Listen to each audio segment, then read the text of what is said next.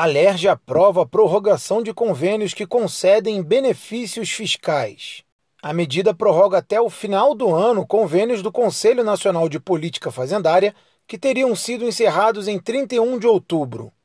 Clicando no link neste boletim, você confere quais são os principais setores beneficiados pela lei que segue para a sanção do governador.